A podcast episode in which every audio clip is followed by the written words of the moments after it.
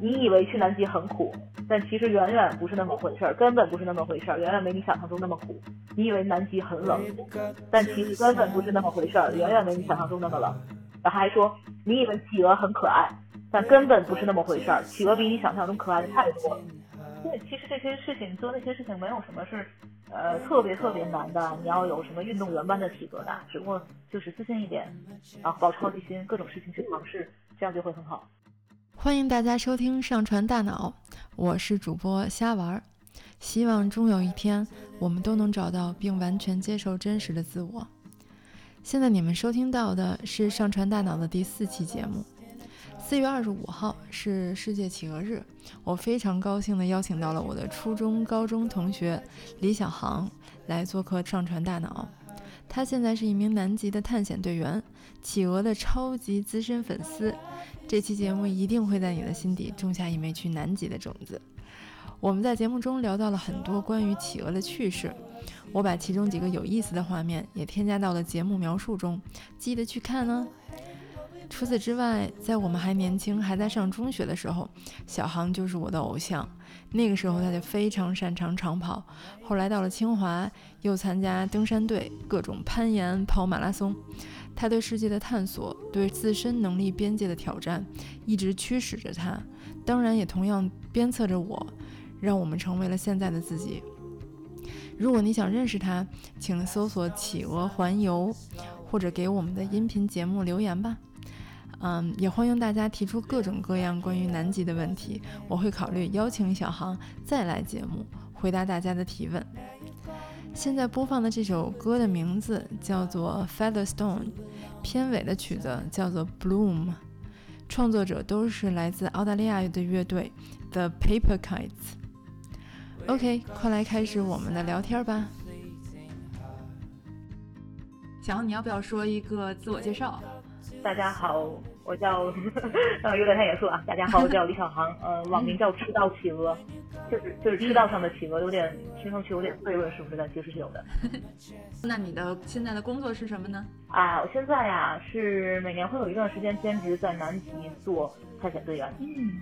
所以今天咱们的主题就是有关南极探险队员和你眼中的南极。好呀，好呀。之前就收集了一堆大家的问题，然后我就一个一个开始问了啊，有可能很傻的问题，到时候你就跟我们说。哎呀，南极这大家都很很很神秘啊，问，请问。对，太神秘了。然后你这个职业，所以就给大家有特别多的好奇，到底是做什么？嗯，所以第一个，咱们先说说南极科考。那是人到那儿都是干什么去了呢？那好，那咱们现在这个问题是先限定在南极的科考，对吧？嗯嗯，咱们先说科考。科考队其实是呃，基本上都是各个国家的国家行为，国家派你去科考。比如说咱们国家有雪龙号，现在还有雪龙二号。嗯，这两天是前几天刚刚返航回到国内。嗯，就是每年都会派出一批人去南极进行科考是，进行科研活动。这两个是船吧？是吧？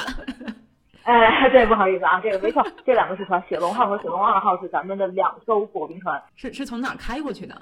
呃，一般是从上海离开上海，然后可能会去先去澳大利亚的霍巴特进行补给，然后进前往南极洛特海地区，一般应该是这个路线。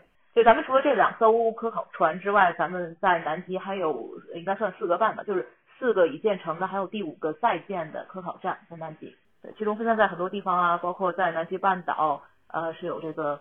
呃，长城站，然后对面是有这个也是沿海是有中山站，然后在这个南极的一个最大的一个冰盖顶上叫穹顶 A，顶上有一个叫昆仑站，我觉得昆仑站这名字特别好听啊，昆仑一听就很高，嗯，然后然后中间还有一个中途站泰山站，现在这四个已建成的这个科考站非常不容易。哦，那那你觉得中国现在咱们跟世界水平来比，就在南极科考是一个什么地位了呢？呃，其实中国一直是这样，起步晚，发展贼快。嗯，对。就是现在有能有四到五个科考站的国家，其实是非常少的少数。但咱们的第一个科考站其实建得很晚，是八四年底开始奠基，然后八五年春节前才才呃彻底完工的，才建成的。这些科考人员到了南极都做些什么呢？哦，做些什么？这事儿就好玩了。嗯，他们其实我聊过一些科考队员，他们聊就是研究的东西很杂，什么样都有。包括在南极啊，他有可能会研究呃研究极光，听说过吗？极光我知道，但怎么研究？就不是特别浪？对呀对呀。哎，这我也不知道，我也不是这个专业。对，然后甚至包括这个大气物理的相关的一些关于通讯的内容。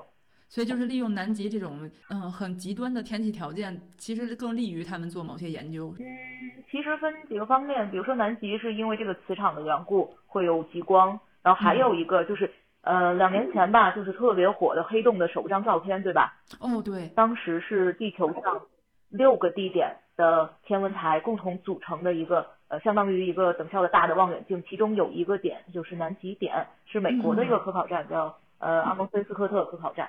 嗯，所以它能拍摄到这么好的照片，就是因为可能没有大气层的这么呃这些污染呀，或者是光污染呀什么的，就所以它的照片更清楚，是吗？对，光污染少，而且可能出乎大家意料，南极点海拔挺高的，三千多米呢。咱们一般的这个天文望远镜呢，一般是希望放在光污染少的地方，然后尽量远离人烟，然后希望海拔高一点，这样空气会更清澈一点。然后另外还有一个很重要的就是。希望能雨雨水少，降雨少。嗯，就南极啊，大家听上去就想象中是冰天雪地，但其实可能大家都不知道，南极整个南极大陆的平均的降水量居然比撒哈拉沙漠还低。嗯，因为它那是特别冷，所以就没有降水嘛。其实主要是极地高压。高中地理课学啊，就是九十度纬度九十度的时候会有高压，是有这个气流从高处沉降下来。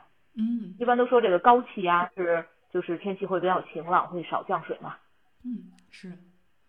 哎，那如果咱们就是现在聊聊它南极科考的意义和目的都是什么呢？嗯，怎么说这个意义啊？首先，南极的确是人类最后一片没有被人类破坏的这么一个地方。嗯，就包括呃刚才提到那个南极的科考，我们占了这个穹顶 A，穹顶 A 是一个非常厚几千米高的这个呃冰盖顶上。这一个冰芯打下去，因为这个这个冰盖啊，它不是说这个一整坨就冻在那儿，它其实是虽然每年降水量非常少，都是有那么一点点一点点降下来雪它不化，然后一点点积累下来的，对吧？哦，所以这个冰盖上呢，层一层一层就有有点像树的年轮一样，是嗯一年一年积累下来的。嗯，这里面其实是包含非常丰富的古地质的这个呃数据，包括这个古代大气的这个成分含量，因为你这个雪下下来，它是有空气困在里面。困在里面，空气都是当时的空气，可能是它甚至可以帮助科学家去去猜测当时的这个大气环境是什么样的，或者海洋的环境是什么样的。是的，是的，我们在南极嘛，当然不是我吧，是不是我国？是世界上的科学家在南极有钻取上千里的冰芯，追溯到百万年前的大气。对，所以说这个就是南极啊，嗯，可以算是这个地球物理，就是地球信息的一个活化石吧，可以这么说。哎，这点我觉得特别对。现在我终于了解到为什么。非得要去那儿了，就是你想知道地球的历史，那就得去那儿去挖掘。对，而且还刚才我们提到那个关于黑洞的那个望远镜那事儿，看呃拍给黑洞拍照的望远镜的事儿。嗯，对。这个望远镜呢，它是要好多个天文台在地球表面好多个天文台协同合作。嗯。这几个天文台位置离得越远，它等效的这个呃这个大的这个望远镜它的口径就越大。把把这个呃几个天文望远镜分布到世界各地，这个距离要要计算的很好的话，南极那块就是一个。并不就是必不可少的一个地方了，至少是非常非常好的一个地方。你想，这个南半球大部分都是海洋，嗯，没有地方放。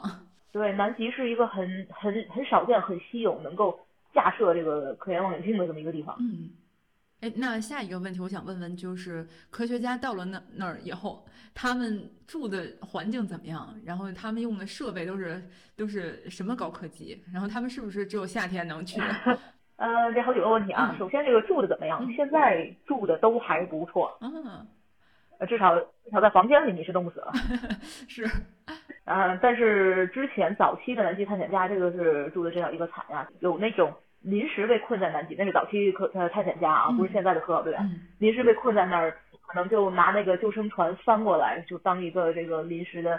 小房子，英文叫 shelter，就是庇护所嘛，就就就给你遮个风那种。对，哎呀，那现在已经不一样。所以，呃，对我们还有一个问题就是，嗯，听友提出来的，他说，呃，以前听说过一次秦大河院士的报告，他说当年为了科考拔掉了十颗牙，否则可能在南极路上小命小病就要了命。现在这个情况肯定有改善了，是吧？嗯，这个呢，怎么说呢？南极还是一个非常。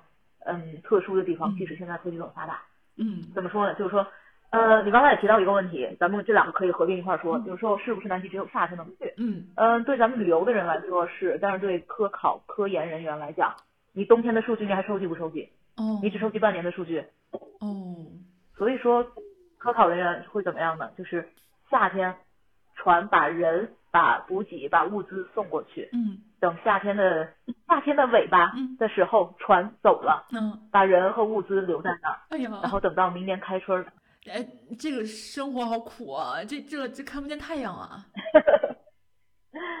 每年的从三月底或者说四月初吧，一直到十月底这段时间，南极是既进不去也出不来的。嗯有过一个例子，秦大河秦大河老师说的那个事儿，嗯，很有可能是非常必要的，因为之前曾经有过这么一个事儿，具体是哪国的人我不记得了，当时不是中国的一个外国的一个呃科考队，他的队医嗯嗯只有他一个队医，当时那个整个站上只有他一个队医，嗯，然后在越冬的时候生病了，哦而且是一个需要做手术的病，哦不哦，做手术的话很有可能，而且是在冬天，别的医生进不来，对呀，然后别的队员他也不会做手术，哎于是队医自己给自己做了个手术。哇塞！哦，他可以局部麻醉，然后头脑清醒，手手可以动。那只能这样了呀，为了救了自己的小命。嗯而且就像你说的似的，有一段时间是见不到太阳的，嗯，因为大家都知道南极有可能会有极夜嘛，对，取决于它不同的纬度，极夜的时间可能不太一样。然后，但是就这段时间其实是挺让人难受的。好在现在是这个网络建设比较好，那之前据说没有网是特别特别惨的。嗯，那现在南极是可以上网了，就是卫星上网吗？在长城站嗯，是有中国联通的信号的，而且在上海的市话，真厉害！幸福了。哦，那所以它是那个地方算算上海的行政地区是吗？呃，从那个行政区划上来讲不能这么算，但是从这个联通的这个信号上来讲是这么算的。哎，这这太棒了！那你有没有遇到过在南极有什么样的险境吗？的确，科考队员虽然现在科技这么发达，但但是科考队员还是相对比较艰苦的。嗯，我呢是做叫探险队员，嗯两次直察，但它其实的核心的内涵是不一样的、嗯，那你能给大家介绍一下他们的区别吗？啊。好呀，嗯这个科考队员呢，就像刚才我们说了，这个是国家委派你进行一定的科研任务。嗯但是我们这个探险队员呢，首先这个不是国家性质的，这个属于一个商业行为。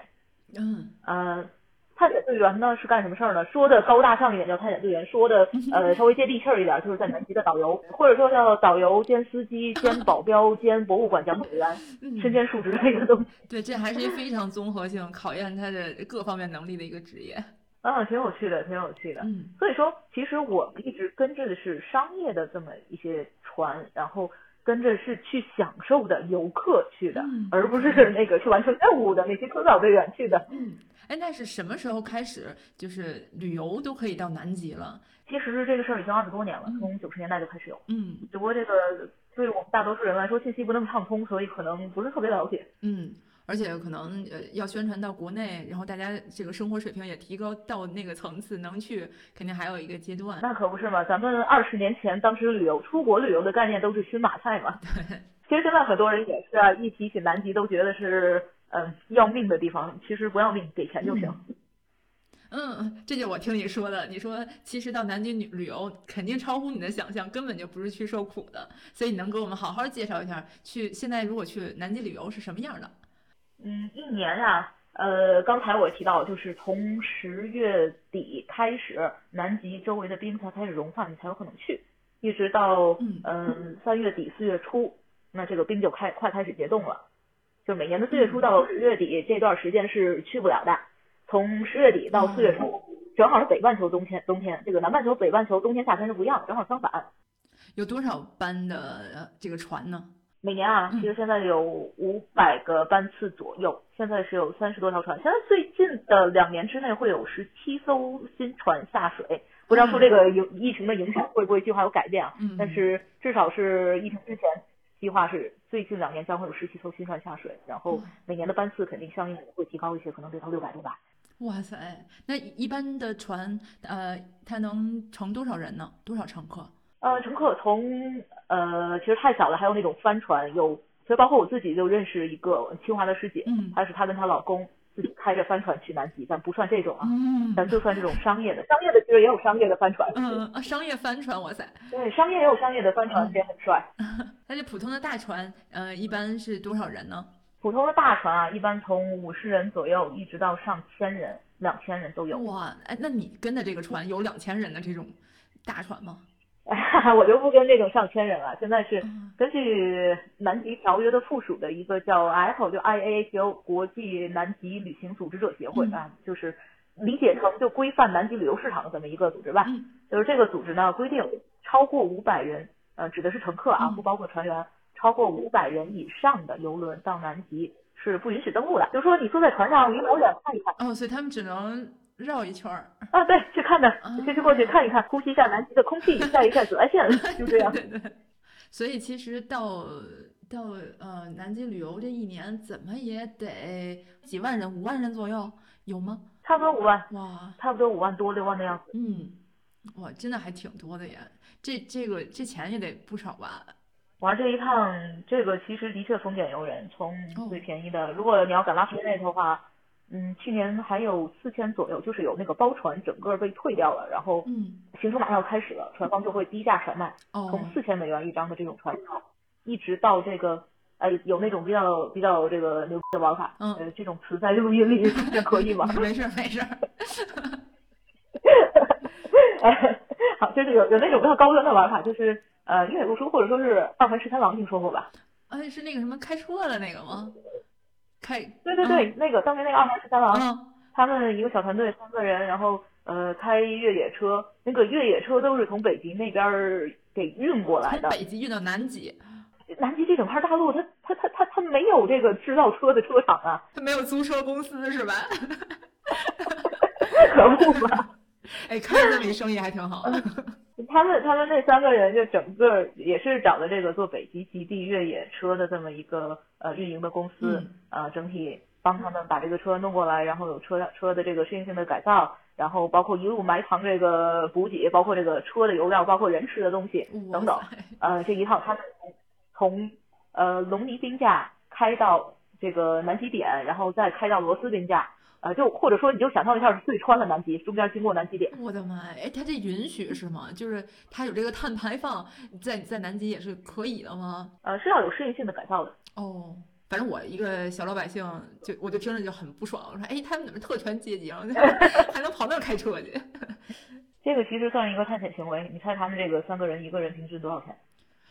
嗯，那这个那还不得几千万上亿啊？我不知道啊。那 也没那么夸张了，哦也呃大概一个人一百五十万人民币，哦，三个人加起来不到五百万人民币。哎，那那比我想象的还好点儿哎。你觉得你觉得你也可以去是吧？没有没有没有，我我就是觉得，哎，他们不是特权阶级，他们他们还行，他们就是嗯、呃那个自己挣钱自己花玩儿去呗，这样还能接受。就是，听众中哪位是想自己花钱去的话，就务必跟我做朋友。嗯嗯，好好帮你宣传。咱们如果从北京出发，就怎么到南极？它中间要坐什么交通工具呢？现在去南极的船主流是从一个叫做乌斯怀亚的地方出发，那个地儿呢是南美的最南边儿，哦，是阿根廷吗？对，属于阿根廷，嗯，是被称为这个世界最靠南的城市。那那从北京咱们怎么着都得先到那个乌斯怀亚。首先，阿根廷跟中国是没有直航的飞机，它正好是在地球的对穿，对对对，最远的。最远最远，对。嗯所以说，你首先必须得经过一个什么地方经停？你可以从美国或者加拿大或者欧洲或者中东或者非洲或者嗯澳大利亚任何地方都都可以。嗯先从北京经停一个地方，然后到阿根廷的首都布宜诺斯艾利斯，哦，然后再从布宜诺斯艾利斯还有三个多小时的飞机哇到最南端的乌斯怀亚。所以我我要去南极，其实至少还是要办理阿根廷的签证，对吧？阿根廷签证，呃，如果你是从乌斯怀亚出发的话，阿根廷签证是必须的。然后嗯看你怎么去阿根廷，你要从美国或者加拿大转机，你还需要那儿的签证。嗯，是。嗯，那然后从乌斯怀亚开始坐这个船，大概是什么样的路线？嗯，其实这个路线呢，有短的路线，有长的路线。嗯呃，短的路线呢，一般去的叫南极半岛，嗯，就是南极大陆伸出来一个往北伸最靠北的这个小啾啾小尾巴，南极半岛。哦。嗯，这是一个短的路线。嗯对，这个可以说是最基本的路线，或者说你连南极半岛都没去，那你去去哪儿了？你去干嘛去了？嗯嗯，就是连边儿都没见，能没见着。对，嗯长的路线呢，就是南极半岛的路线，一般从乌斯怀亚出发到回到乌斯怀亚，坐船嗯一般是需要十天，就是呃登船一天，然后过海峡两天，然后在南极半岛玩个四天，然后嗯返回过海峡两天，然后下船一天，加起来是十天。哦这个一般这个是我个人不建议再转，有再转的，但是你你路上的这时间这么长，你去那儿就玩一天干嘛去了？对对，这之所以是你推比较推荐的一个短的路线，那长的呢？长的话，嗯，是在这个半岛的基础上，就像搭积木一样，嗯嗯，有可以搭的几块儿，有一块儿是叫晋级圈儿，嗯。就其实啊，咱们去南极半岛刚才说的那个最短的路线是不进极圈的，当然也有四天进极圈的，但是你要进极圈，你就要再赶一天半的路，也就是说你十天中只有两天半在玩了，嗯哦。那这个不是亏了吗？嗯，那进这个南极圈儿能看什么？南极圈啊，主要是一个心理意义，我个人觉得，理解理解。因为圈里圈外冰山它都是冰山，冰川它都是冰川，企鹅它也都但是有有人就感觉说我来南极都没进过极圈儿，这个心里好像有点儿这个觉得不像来了真正的南极，这个取决于大家个人的想法吧。嗯嗯对，进极圈打的卡是一方面啊，另一方面就是你要进极圈，我个人推荐就至少是在南极玩七天，也就是说加上头尾至少有十三天。哦，就是说你进个极圈是打卡是一方面，那至少你多个三天可玩的，嗯嗯所以说这也是划算的嘛。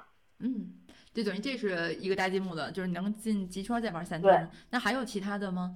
呃，还有其他的一个叫福克兰群岛，我们通常国内或者也叫马尔维纳斯群岛。嗯这个岛呢是八二年发生过这个英国阿根廷的争夺战，最后现在国际上承认是英国占领，叫福克兰，但是我国好像是比较阿根廷吧，所以我国的这地图上都标叫马尔维纳斯，哦，是阿根廷的叫法。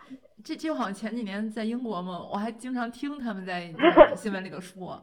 对对，哎，说起这个还挺好玩的。乌斯怀亚那个大街小巷，就是乌斯怀亚声称是嗯马尔维纳斯的首府，就是马尔维纳斯群岛及火地岛的这个整个这个省的首府。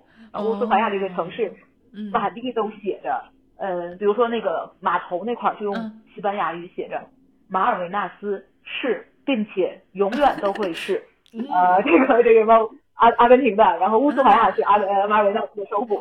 有有那味儿了哈。对，特别好玩。这西班牙语用了一个这个呃现在时，然后用了一个叫将来未完成时。这个英语 对比比这个英语的时，他就说了叫将来未完成时。厉害厉害，他已经赢了。英语没法说，他永远属于我了。那英语你还得说为什么 forever，那这个直接一个就 就相当于 be 动词，相相当于英语 be 动词的一个变位，然后就直接说了。嗯，所以这个争议的岛也是可以去看的。呃，这是个岛是吧？是可以去看的。对，是一个群岛，群岛。对，这个这个也是积木的一块儿，但积木的这一块儿通常跟积木的另外一块儿呢是算是捆绑吧，通常是捆绑的，但也有拆开的，但通常是捆绑。另外一块儿呢叫南桥架，哦，好像听说过。这个是什么地方？南桥架简直是 BBC 纪录片的常客呀，哦，怪不得，我说怎么那么耳熟呢？绝对的。这个那个老爵爷嗯，讲讲解的这个 BBC 的纪录片，无数都是在呃关于南极、关于企鹅的，无数都是在南桥架拍的。嗯嗯，太棒了。所以那儿是看企鹅特别好的一个地方，是吗？是这样，南桥架呢是算是亚南极岛屿，不算是真正的南极，叫亚南极，用英语叫 Sub Antarctica，有个 sub，嗯嗯。就是就离南极大陆还有点距离，但是它的它按这个下周来算的话，它已经是南极洲了。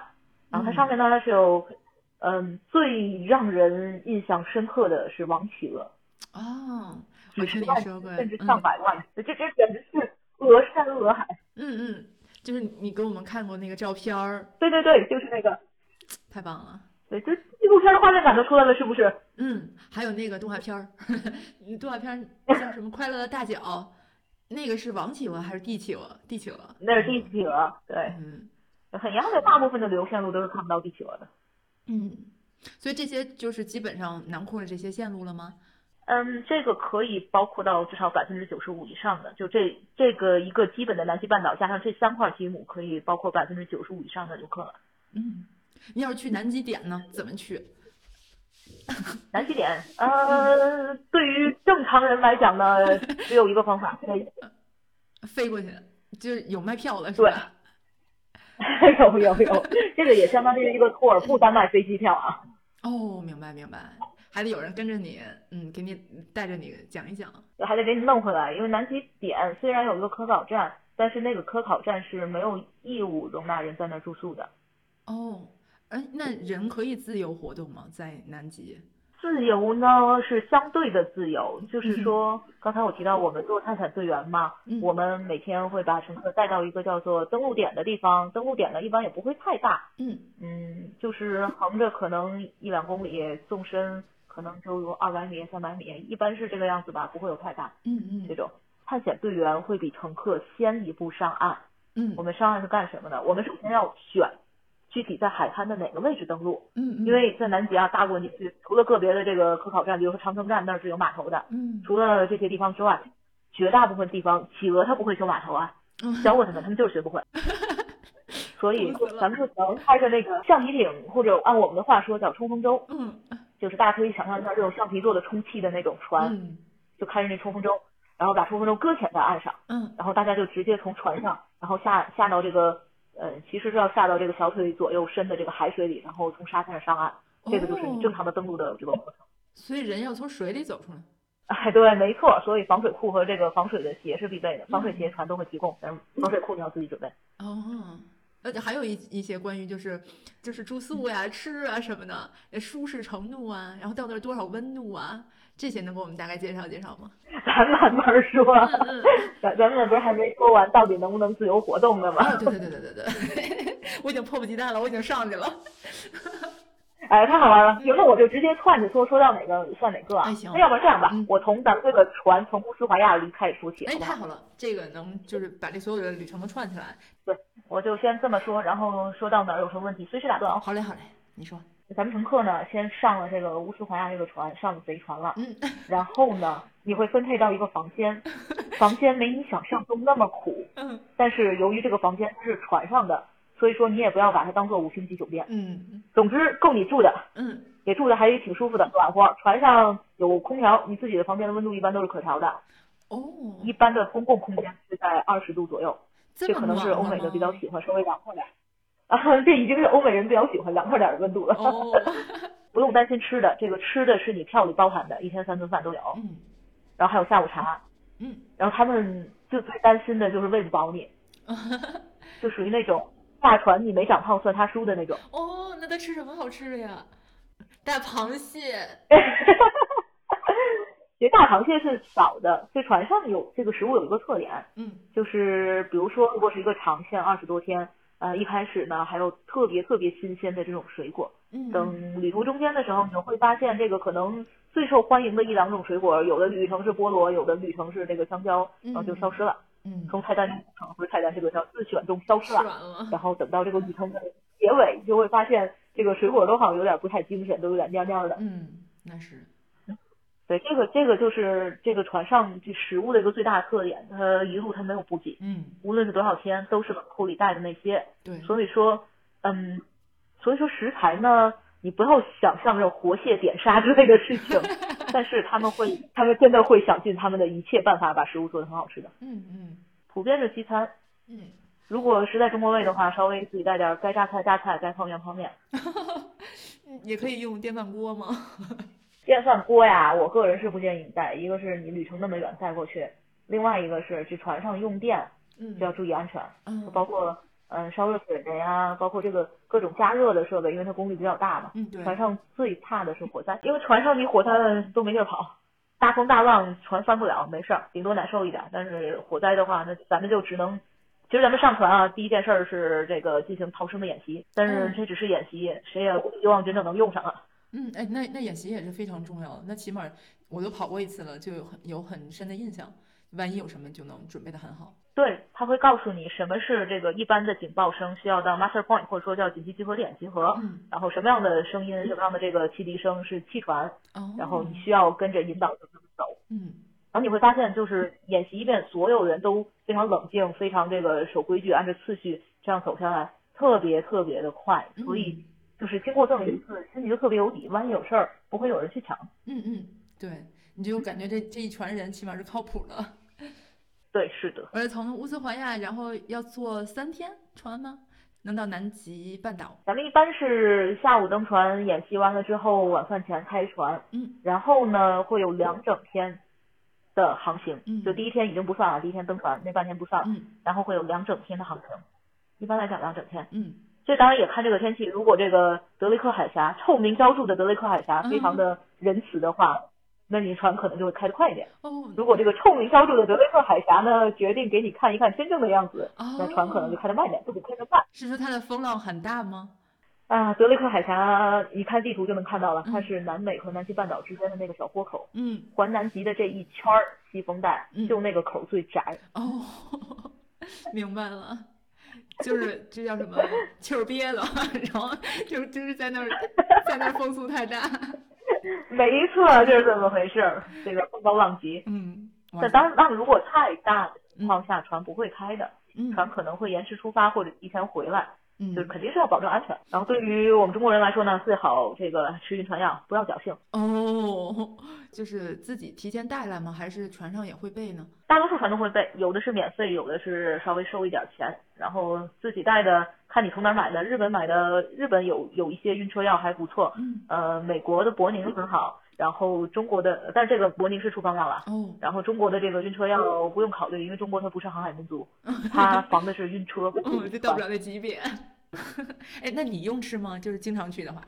我是需要吃的，甚至有的时候有些船长都会吃一点。所以说这个事儿吃药并没什么可丢人的，嗯 那是嗯有时候船长都会吃。嗯嗯。那过了这个海峡之后呢？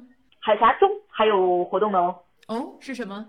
这两天啊，船上的探险队员会给你安排讲座，嗯嗯各个方面，比如说，呃，在德雷克海峡中其实是观鸟非常好的这么一个位置，哦因为其实有一些大型的鸟，像新天翁，一展三米多长，嗯，你把两只胳膊伸开才一米一米六左右吧，对啊，然后这个鸟胳膊一伸比俩米加起来还长，就这种大鸟，没嗯它飞不起来，所以德雷克这种风大的地方呢，它就很喜欢。它就飘着是吗？就是这个靠空气给给给撑起来了。哎，简单说没错，就是这么回事儿。所以说呢，一路都会有各种讲座啊、观鸟，呃，特别是设备，呃，望远镜或者长焦镜头，个人建议二选一，至少带一下。嗯，对，要不然肉眼看着肯定就不过瘾。除了鸟，还有鲸鱼呢呀。哦，也在那个海峡吗？呃，海峡见的不太多，但是呃，离南极半岛近的情况下就会看到。但是无论如何，因为因为去南极，野生动物是非常重要的一个环节，对，而野生动物它又不是这个动物园的动物，就关在你面前让你看，嗯所以这个长焦镜头或者望远镜二选一。嗯嗯。你刚才说到那个会探险队员会给大家讲课，讲座的内容呢，有这个必须要听的，有必须要听的是包括刚才我们提到的 IATA，就是那个规范南极旅游市场的这么一个组织，呃他，，会给大家进行规则的讲座，嗯就是包括，比如说最简单一点一点，你必须要离野生动物五米远，企鹅再可爱，你不能追着人家跑，对，但是企鹅跑过来追你，你不用躲。哦，那它要是过来就是非得让我抱呢，我能抱吗？对，它可以动你，你不能动它，它啄死你都活该，不能动它。那我就是把我的胳膊抱起来，然后就就是让引诱它，让它自己走到我的怀里。如果他要真走过来的话，你可以保持那个姿势，但是你不能把胳膊收住。嗯，可以可以。嗯，有包括这种讲座，然后还有这个生物安全的检查，就是我们怕给南极带去这个外来物种，嗯，对。所以会用吸尘器把你的嗯最外面这层衣服，包括背包啊，还包括帽子、眼镜、手套、上衣、裤子各个地方，就拿吸尘器给吸一下。嗯嗯，对，这还很有必要。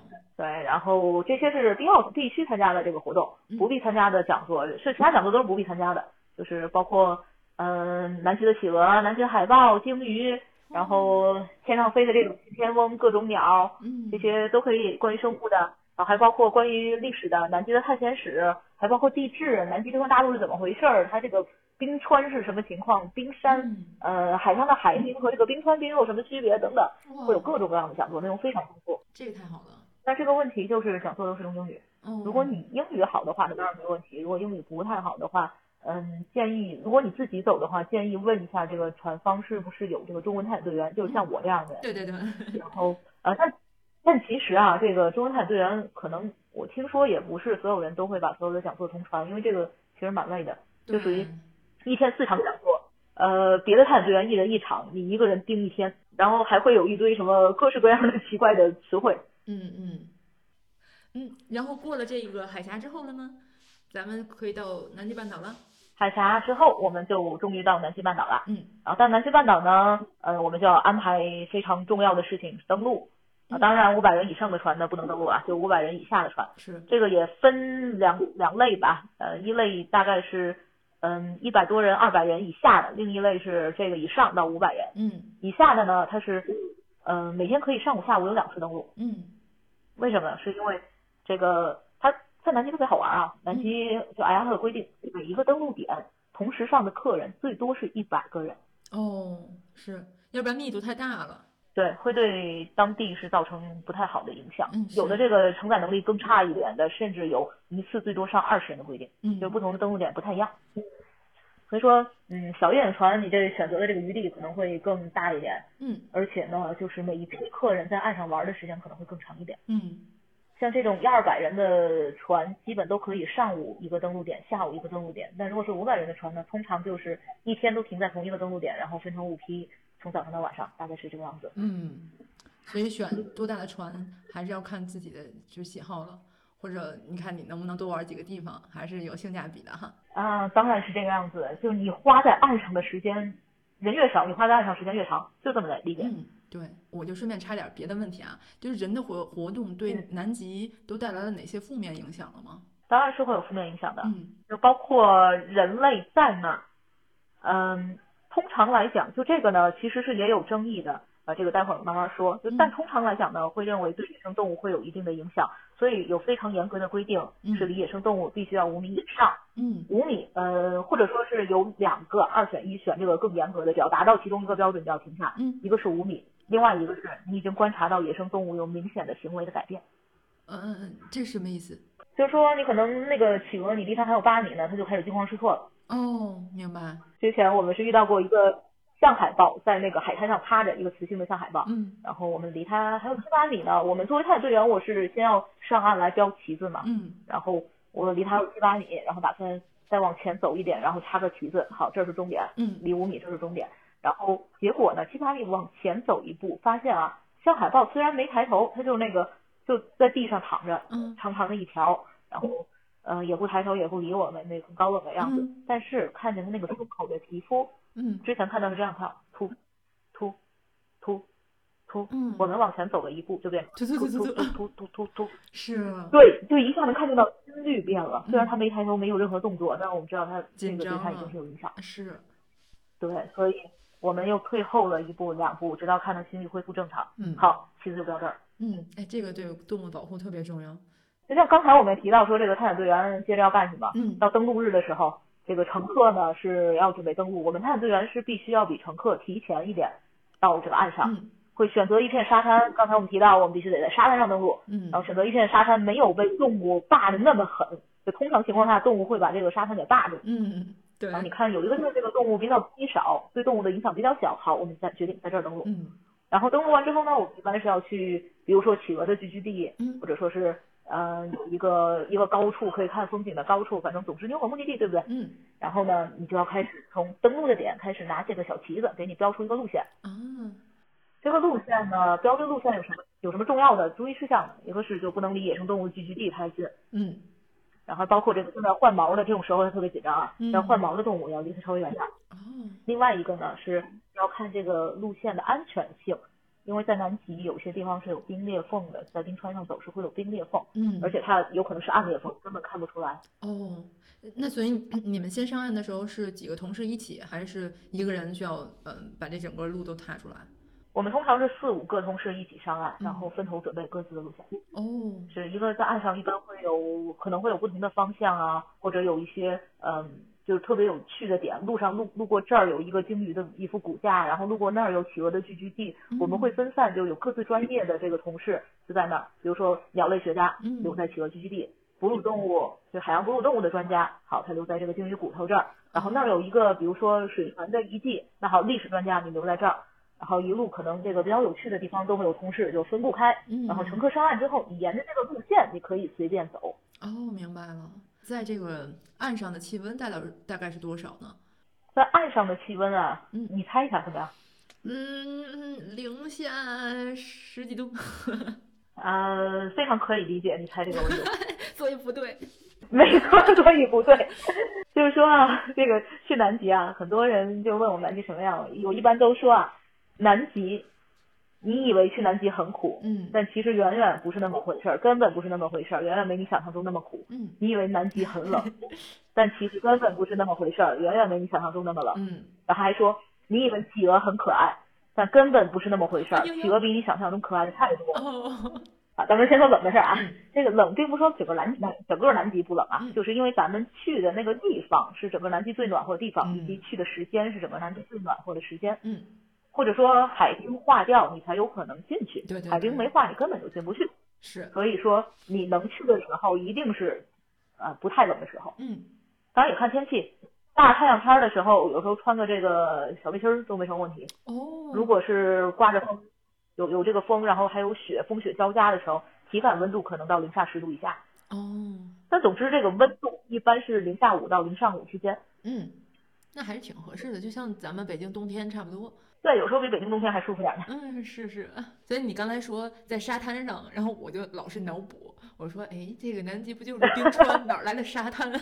如果直接是入海冰川的话，它那个入海的那个面儿啊，有可能会有上百米高，嗯，咱可爬不上去，哦，对对对，垂直的跟悬崖似的。嗯，然后它还不停的往下崩塌，哦，咱只能找沙滩上。嗯嗯嗯，所以是真正的是踏在了南极大陆上，不是冰上。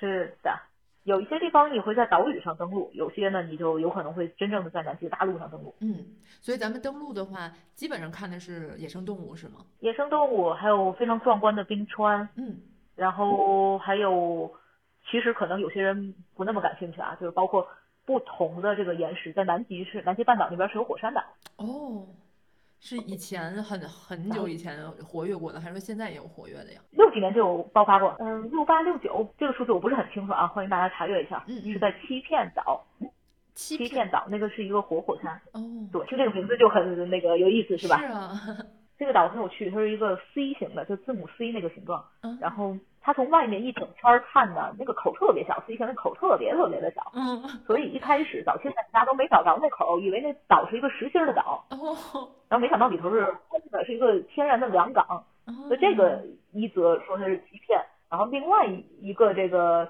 呃这个名称来源的这个传言是说，南极这么冷的地方，那个欺骗岛呢，它因为它是活火山嘛，嗯它有的地方在沙滩上扒开，它是有温泉的，是有热水的。哦，这太有意思了。嗯，所以就是咱们这个游客也可以去那儿吗？欺骗岛是一个还比较常去的一个登陆点，那有一个捕鲸站的遗址，挺有趣的。嗯，那现在也有这个气候变化，整个全全球变暖，对南极也有很大影响吧？嗯，如果你把南极当做一个整体来说的话，嗯嗯，南极洲可以算是呃受这个全球气候影响比较小的一个地方，哦，因为南极是有一个环南极洋流给它包着的。嗯这个环南极洋流可以说是把这个南极跟外界整整个给切断了。嗯但其实南极洲并不是那么嗯铁板一块儿的这么一个整体。嗯南极洲我们通常会分这个东南极、西南极和南极半岛三个部分。这没地图干说，就大家自己想象一下这个意思就行了。嗯，这个东南极啊，每年的平均温度还略有下降。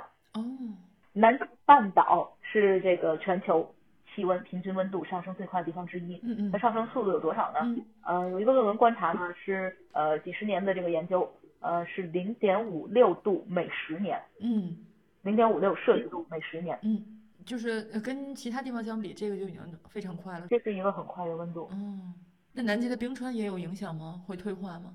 呃，南极的冰川是一直是在退化的。南极的冰川退化这件事儿嗯就很有趣，因为我没有做这方面研究，我只不过是从这个呃逻辑思维的角度来说一下，嗯就是说呃冰川退化的原因，它可能会有很多种，嗯比如说气候温度变暖，这就是一种。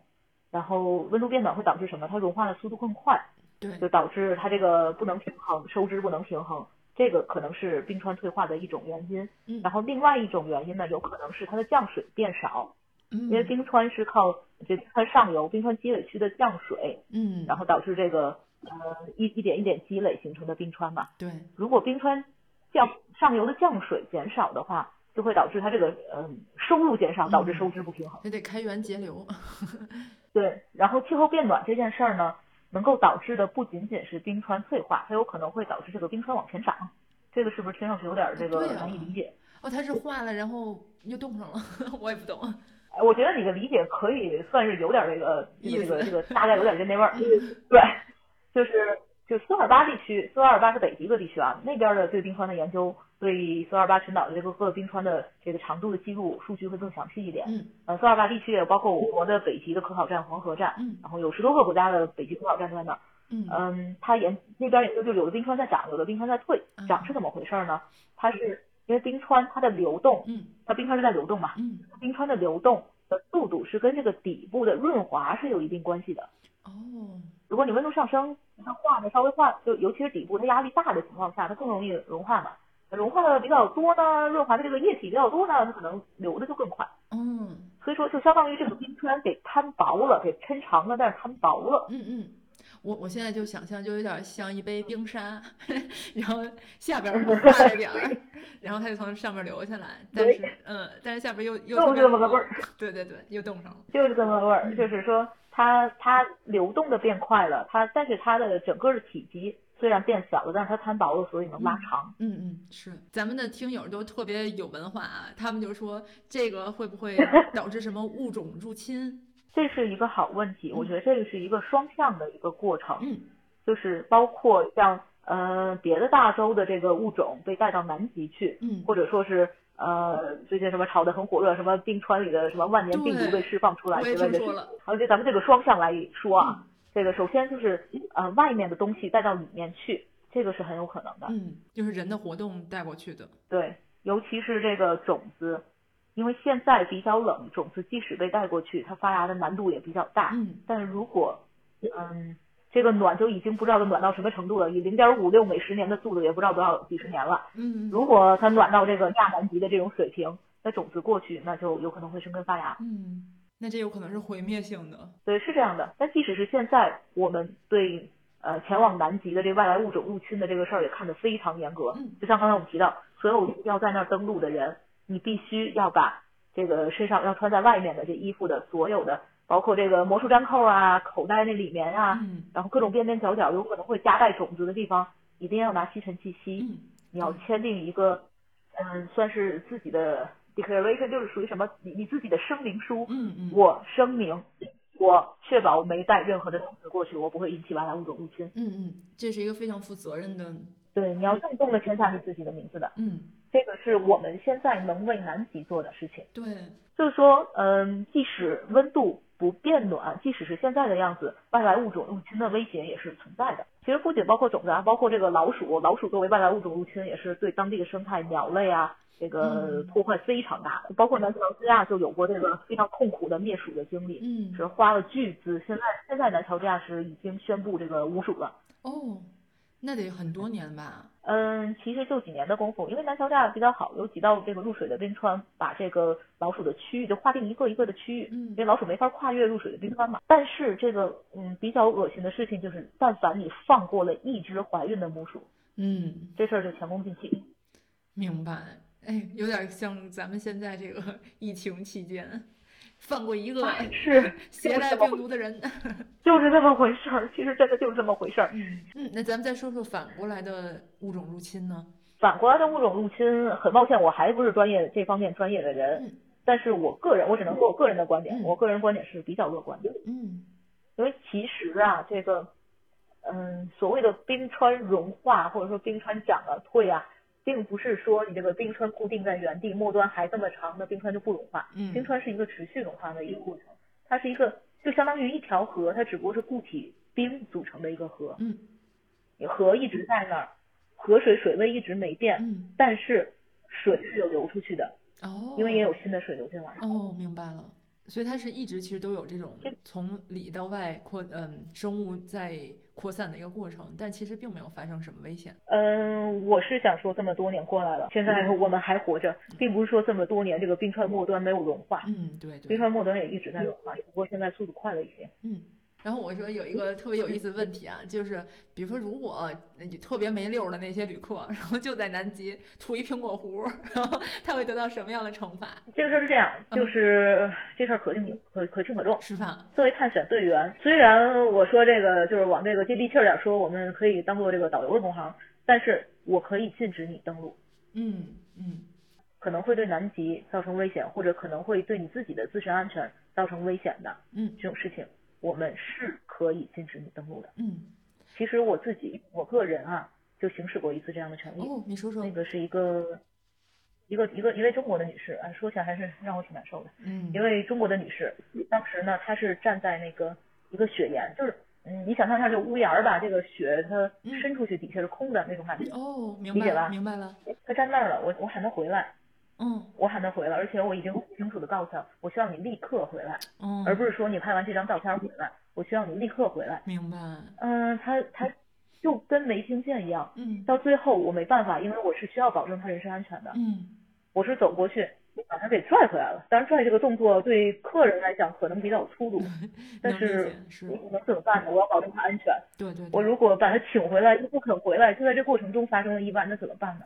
没错，我宁可让他粗鲁点，我不能让他受伤。嗯，你做的非常对，是的，然后他就跟我吵了起来，他就岸在岸上跟我吵了起来。哎，然后我说你那个样子很危险，嗯我希望你现在跟我保证，上岸之后，下一次上岸还要呃，就是不能再发生这个事情，你必须要遵守探险队员的这种指令。对，就是，然后呢，这个事情我就向当时我们的探险队长，嗯探险队长呢就是嗯，可以说是每每个船上一般十多个到二十个探险队员，这一个小团体的头头，嗯他要总负责这些事情。嗯我向他进行了汇报，嗯然后呢，嗯、我个人说，我我个人不能在，因为探险队长当时呃是不说中文的，哦我是唯一一个说中文的探险队员，所以我说我个人不能保证他下次的安全，嗯，我建议就是下次不要让他登陆了。探险队长说好，下次不让他登陆了。哦，然后呢，下一次再下一次登陆的时候呢，那次呃第二次登陆回来之后，我是想问当时在这个船上控制大家上岸的那个同事，嗯那个同事呢，嗯、为什么有有这么一个人呢？因为每个人下船的时候都要刷卡，然后上船的时候还要刷这么一个卡，哦就保证我们不丢人，嗯是能，理解吧？嗯，这事儿丢人可就多大发了，就不是光丢人就，保证不丢人，对，这这人可能就真丢了。嗯然后呢，我就问那个探险队员，我说这个就想问那个女士有没有说是认错，或者说是表示以后要这个尊重探险队员、遵守规则。嗯然后当时那个探险队员，哟，那叫一个生气啊，说那个女士怎么能就是就开始指着鼻子骂，在那儿无理取闹，这个哦胡搅蛮缠了好久。等于他还跟其他的探险队员也起了冲突，对，嗯当时我还是这么想的，我说啊，如果这个女士这个认错态度比较好的话，我再跟他谈一谈，嗯我再跟探险队长再再汇报一下这情况，看看能不能有这个事情有转机。嗯得，我这么一听，那个算了，别说了。那个探险队长给气得够呛，说以后绝对不能再让他登陆了。这人再让他上岸的话，有可能会有事事故发生。就是，而且真的会对人家对中国游客的这个印象会大打折扣，其实大部分中国人是好的，没错大，部分中国人真的是很好，对哎只能说这种人哪哪个国家都有。对对对是，这不只是中国有，哪个国家都会有发生这种事情的概率。嗯 其实我也我在船上跟我的其他的同事，因为我的同事大部分都是外国人，一般就是我一个中国人跟一个外国团队在合作。嗯然后我也跟他们聊，就说，其实后来我们也都就他们也认识到，就是中国人不是不愿意遵守规则，嗯而是有些情况下嗯他不知道规则是什么，嗯有可能是因为语言沟通的这个误会，也有可能是因为文化上的这种区别。嗯嗯，哦我觉得他们真的很客观，对，是的，这其实跟我们，尤其是有我这个角色在，能够帮他解释到底是在发生什么，嗯。大家也都能理解，并不是不能理解。嗯哎，咱们俩下边一个大话题就是你最感兴趣的了，就是也是咱们会最最有意思的，就讲那企鹅。嗯好，那就我就先说一下我第二次看到企鹅吧。嗯其实我第一次看到企鹅已经是两千年，二零零零年二月的事，已经是二十年多之前了。哎你可第二次看企鹅！就我记得那会儿咱还上初中呢。对，哎，对对，by the way，我们俩是初中同学。哎，你记得那会儿我有一年那个寒假去澳大利亚，嗯，可能是有点印象。到处那个找什么政教处乱七八糟的，还得申请个批条签字，那会儿申签证可麻烦了，学生。嗯、肯定是，不过还是很羡慕呀。就是在那儿看的企鹅，哎呀，好可爱。嗯嗯，然后一下过了十五年，嗯在二零一五年的十月份，然后我去新西兰自驾，我们当时三个三个小伙伴一块儿自驾，嗯开那个房车，嗯我晚上住房车营地。然后我们当时有有一个小伙伴特别擅长查攻略，嗯我就查，哎，这个房车营地营地有人有人评价，就是有点像那个大众点评，嗯专门对房车营地的大众点评。有人说这个对这个房车营地给五星好评哦，为什么呢？因为这个房车营地有可能会看企鹅，因为这个是小蓝企鹅这个上下班通勤的路中间儿，嗯一经之道。然后呢，哎，我们仨就好嗨呀、但是就是说这个可能，所谓的可能，我们都有心理准备，就是这么这么好的好事儿不一定能落你头上啊，你就去吧。嗯这个有个念想，就说这个离企鹅没多远，这个半夜睡着的时候有可能从企鹅从你身边走过，嗯行，这就可以了。结果我们晚上去那儿，那个呃吃完了，然后准备休息了。呃，房车营地特别好，就是有那个独立建的那种建筑作为洗手间，嗯然后我们一个小伙伴呢就说去刷牙去，然后就拿着这个洗漱，拿着这个洗漱包我出去了。然后哦刚开着车门，哎，回回过头来了，特别小声，哎，你们俩出来，你们俩出来，你们俩出来嗯，哎，这么小声，给个播得出来吗？哦我给大家重复一下，就他特别小声的说，你们俩出来，你们俩出来，你们俩出来，然后一脸神秘兮兮的，然后压低了声音，他要然后把我怕惊着们俩给弄出，来。嗯对，结果我们看什么呢？俩企鹅，俩那个小蓝企鹅，就世界上最小的那种企鹅，嗯特别可爱。嗯，然后就这企鹅也特别逗，就是计时的两只，它也排队，一前一后，有点像军训。排的，然后两只排的整整齐齐的，一摇一晃，一摇一晃，一摇一晃，然后就在那走。哎呀，太可爱然后我了。们仨就在那看，嗯，然后三个人脸上都是那种猥琐大叔的那种笑容。嗯姨母笑。没错，所以它那个蓝色当时能看得见吗？嗯，其实不太看得出是蓝色，因为嗯首先天黑了啊。嗯另外，那个小蓝企鹅身上那个蓝色就是那种蓝黑色，就是小学钢笔水那种颜色嗯，，是是特。别深的那种蓝色，嗯其实看不太出来。但但是你至少能看出是俩企鹅，嗯，因为你无论它是什么颜色，能走成这个样子的东西也就只有企鹅。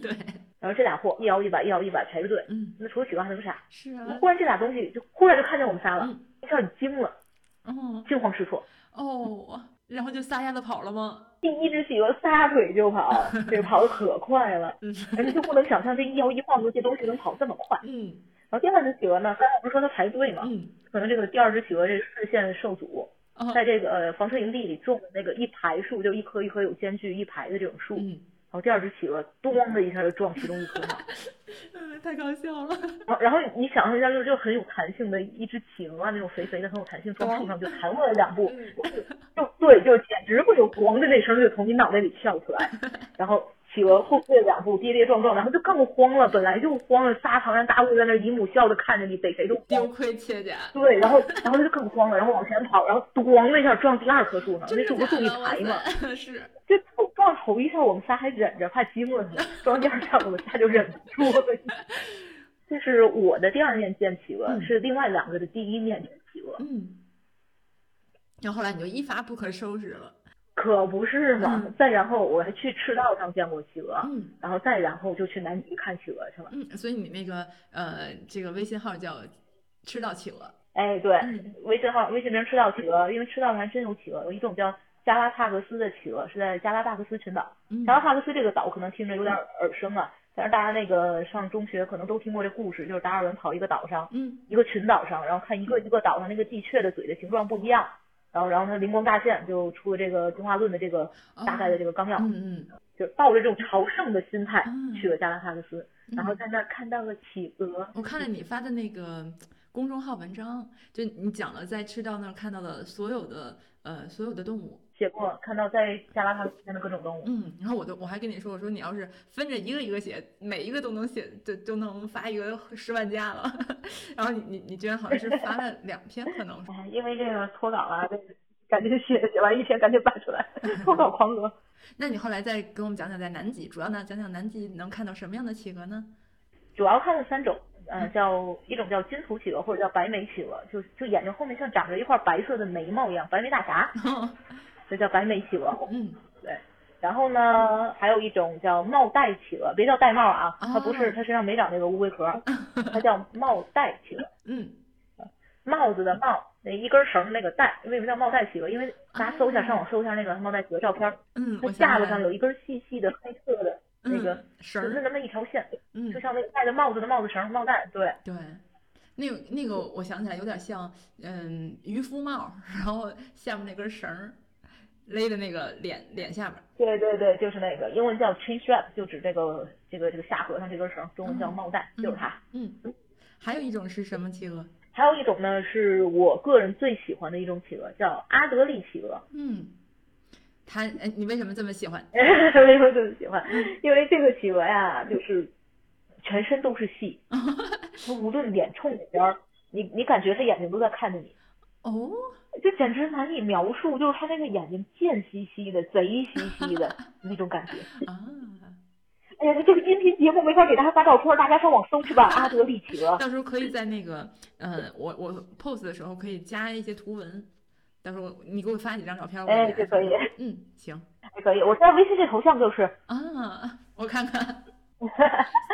然后或者说那个大家看那个《快乐的大脚二》第二部，然后有五只阿德利企鹅出场，就是那个哎不对，《快乐大脚一》《快乐大脚一》就是那个 Marvel 是喜欢跳舞，然后呃帝企鹅他们都唱歌不跳舞，但是 Marvel 是跑到一个叫阿德利企鹅的这个群里面，对对对对，对就就那那五只贱兮兮的，想起来了，到时候我是不是贱兮兮的？嗯，我把这个图发到发到下边去。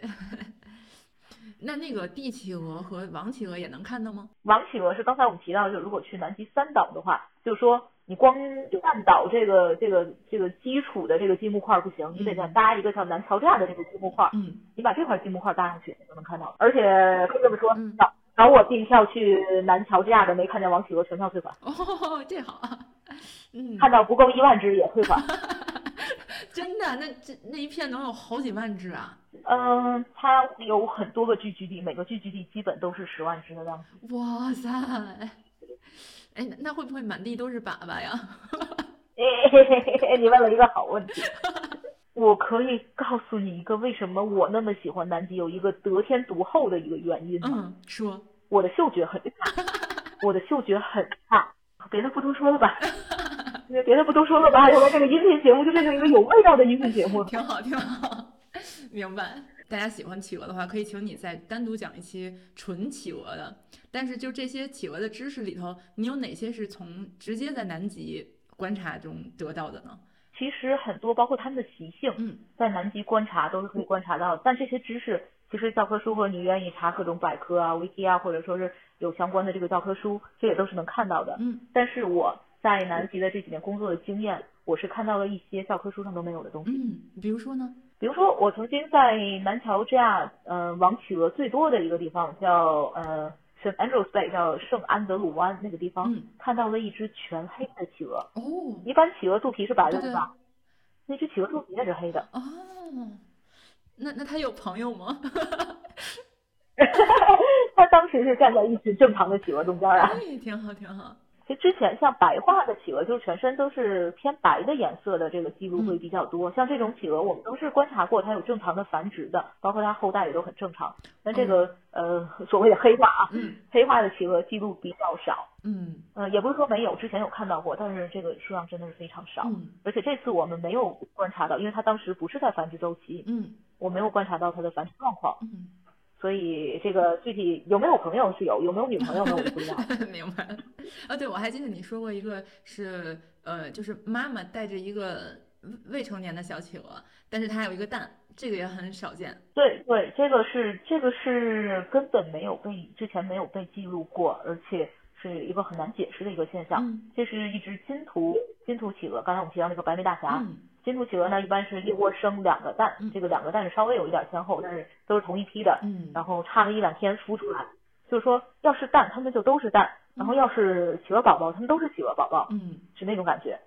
那如果这两只企鹅宝宝都不幸这个离世了，这这一对金图企鹅会再下两个蛋，嗯，但这两个蛋当然不一定能赶在冬天来临之前这个长到足够的大，能够自立啊，这个是后话，明白，但就是。就通常这这两个是一个阶段的，嗯，就他们的生日应该会差一两天的样子，但不会差太离谱，嗯，就不会差几个月那种。对，这次呢是今年的一月份，一月份没记错的话，我观察到了一只金头企鹅，然后带着一个几周大，应该能有一个月大了的一只企鹅宝宝，然后还有肚子底下还有一个蛋，嗯，那个蛋。是完整的，甚至还没有被啄开，没有开，没破壳这种这个蛋，嗯，这个现象我拍下来照片，然后拿这个照片问过很多专家，嗯，之前从来没有被记录过，没有被看到过，好棒哦，啊，或者被谁看到也没有记录过，嗯，然后而且他们都说不能解释。一九年的一九年的一月，我还见过另外一窝金图企鹅，是一对金图企鹅，刚才我们说它是一般下两个蛋。我看到他是有三个宝宝，而且这三个宝宝的确都是他的，因为在同一个登陆点，我几然后去的时候都是看到他们，嗯，就是这一窝三个，嗯，这个也是第一次被人观察到并且记录下来这一窝，嗯，哎，你会给这些企鹅起名字吗？你可以下一次去的时候就能认得出来。哈哎，你这个问题太好了。啊，有一个笑话，嗯有一个笑，应该叫什么小漫画，搞笑漫画，不知道你看过没？嗯就是一只企鹅问另一只企鹅说：“你见过我媳妇儿吗嗯？黑白的，这么高，拿手比划了一下，跟他们差不多高。嗯，这事儿是企鹅，他们连自己都是脸盲，对啊，企鹅之间互相认是靠叫声。是这样啊。对他们每只企鹅是有独一无二的叫声的。嗯嗯，哎但是就真的是光看脸的话是分不出来的。嗯，其实不同的企鹅是会有一点差别的，嗯但是怎么说呢？一窝这个这个这个一片聚居地上百只企鹅，有的聚居地大上千甚至上万只，嗯，极端的。是，啊，我们会观察过，就身上它的黑白的这个位置，企鹅虽然都是黑白啊，但但黑白的这个位置会嗯稍微有一点变化，嗯的确是有区别的，我是能看出来。反正他们也不是靠脸哈，哎，对，他们都是脸盲。你见过我媳妇儿吗？黑白的，这么高，全全沙滩都是你媳妇儿。没错。咱们听众真的是知识非常的丰富，他们也听说过很多企鹅的诡异的行为。你你会观察到这些吗？不，啊，说起来，我们刚才说的这三种，我不是提到三种南极的企鹅吗？这三种企鹅有一个共性，它们筑巢都是用小石子儿。嗯。咱们看那个纪录片《帝企鹅》是把一个蛋下在这个脚上，对对对，但是这三种不一样，这三种。在这三种它们一胎是俩嗯。双胞胎俩蛋，嗯。然后这俩蛋呢，它们是用石子儿筑一个窝，把这个蛋下在石子儿这个窝里头。啊，这个石子儿的窝就可以保证这个输水，就如果有什么下雨下雪呀，或者说是上面的雪化了流下来呀嗯嗯，它的水不至于泡到这个蛋哦是，或者这个小宝宝了。这样的话就能保证它们能活下来。嗯，就温度能上去，要不然冰水里很凉吧？对，就是这个意思。嗯，就想象一下你泡在冰水里什么感觉。所以说呢，所以说这个石子儿就是他们就相当于按咱们人类世界就是砖。这事儿呢，就这三种企鹅都是这个公企鹅比母企鹅会稍微早一点点上岸，然后他们先搬砖，后搬砖的盖房。然后这这三种企鹅也都比较搞笑，就是说它们啊，企鹅是一夫一妻制，嗯，但不是终生一夫一妻制。什么意思呢？就是它很有可能每年离一次婚，每每年忘了自己媳妇长什么样儿了。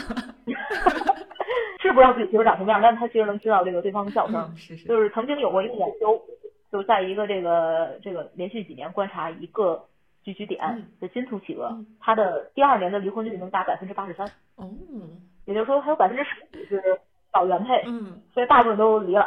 所以他们有点儿有点儿狂欢的意思，反正一年就换一个。嗯 一年换一个。他头一年啊，如果这个养的这俩宝宝他成功的活下来，嗯第二年这个复婚率就比较高。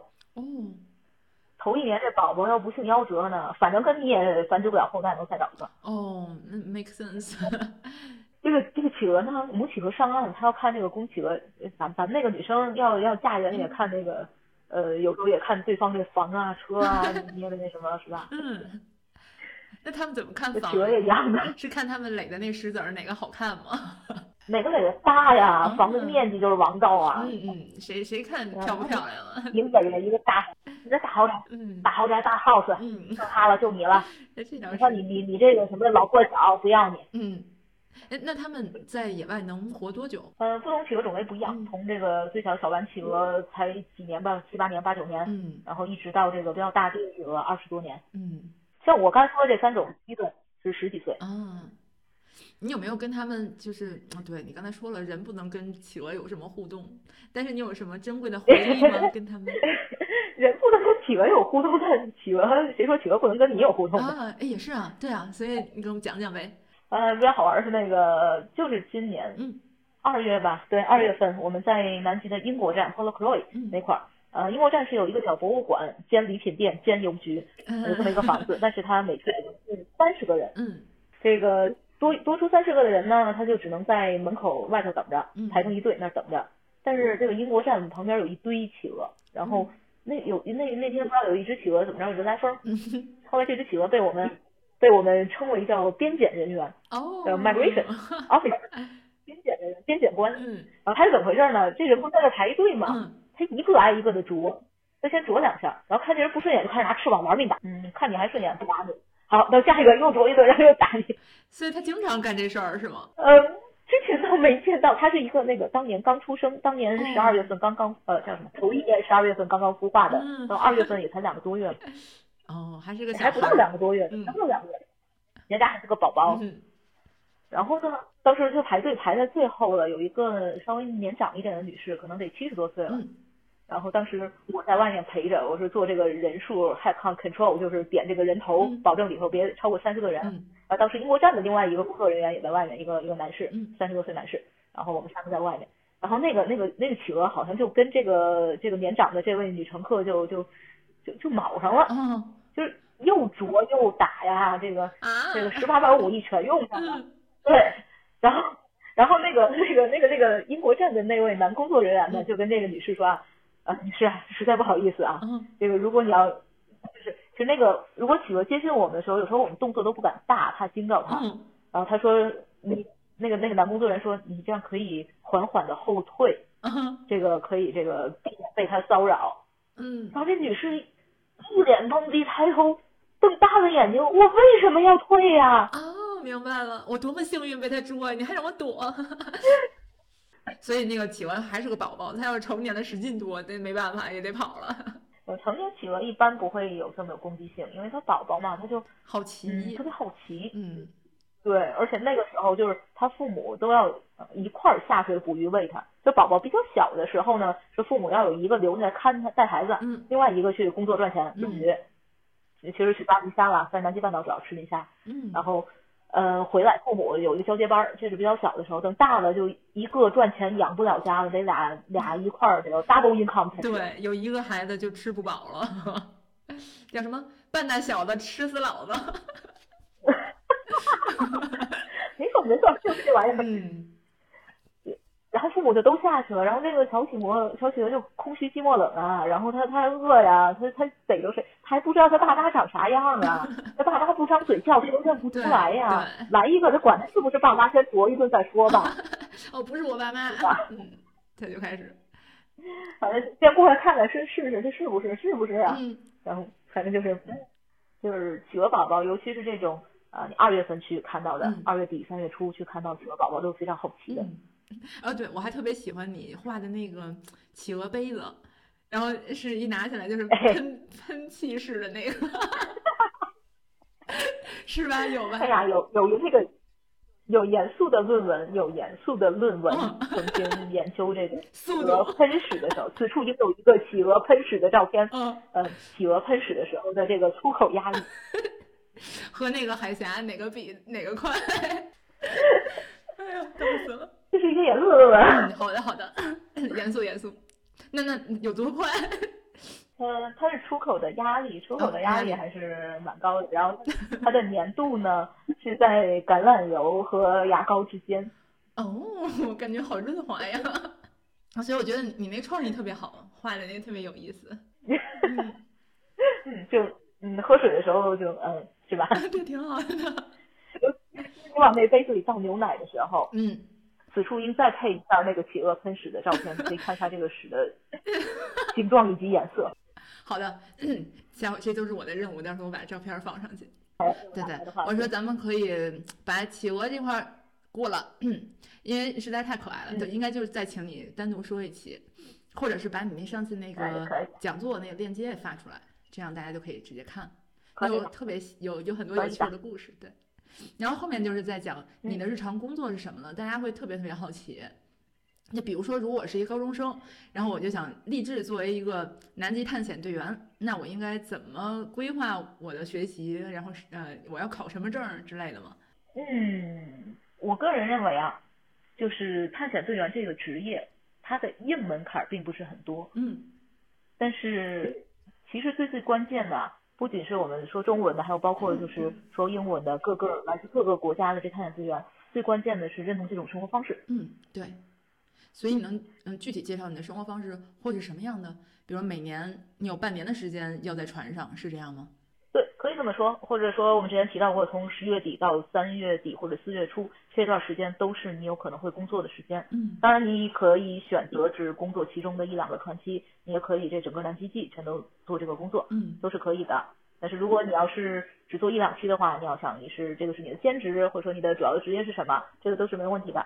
如果你要是以此为职的话，你另外半年呢，嗯，你可能会去北极做探险队员，是类似的。嗯通常南极的探险队员如果是专职探险队员，他另外半年可能会去北极也是做探险队员。嗯之前提到我们这个呃呃一天的工作，如果是航行日的话，嗯我们从早到晚都是有讲课的。嗯当然，这个如果你是某一个方面的专家的话，呃，大家会排班儿，是谁谁谁做哪个讲座，谁做哪个讲座，穿插着来。嗯就对企鹅再感兴趣的人也嗯不也不会介意听一两场鲸鱼或者冰川的讲座的。嗯，对，所以说，就是各个讲座会穿插着来。但是如果你是作为中文探险队员呢，你可能会一整天都耗在那儿，呃，来进行这个同声翻译。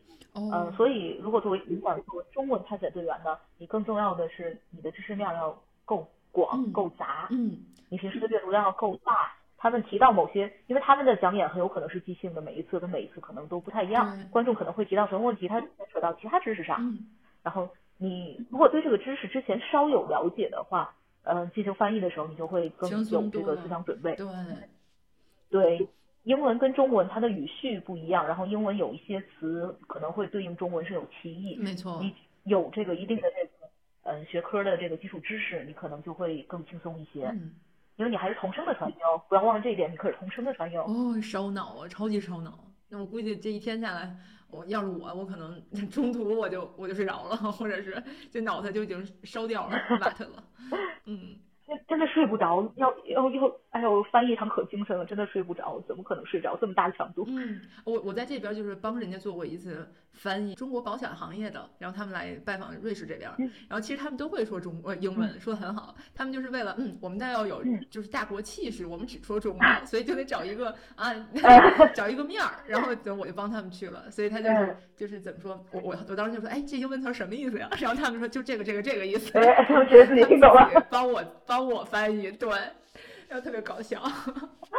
所以那那一场下来，然后嗯我肯定干不了这活儿，真的好累啊，就是全神贯注，完全不能不能开小差儿，特别累。对，是这样的，就是有些东西他说一遍就过去了，而且最关键它还是实时的。嗯如果你对这个同声传译没什么概念的话，等晚上七点半，呃，不对，七点打开新闻联播，主持人说什么，你在最后错后五秒用中文嗯给复述出来，不需要一字不差，但是你要把这个关键信息、时间、地点、人物你都说出来。真的好难。你看看一句不差，你能做到什么程度？嗯，对，所以要是作为一个高中生，你现在就可以开始，嗯，翻译新闻，看美剧，实时翻译成中文。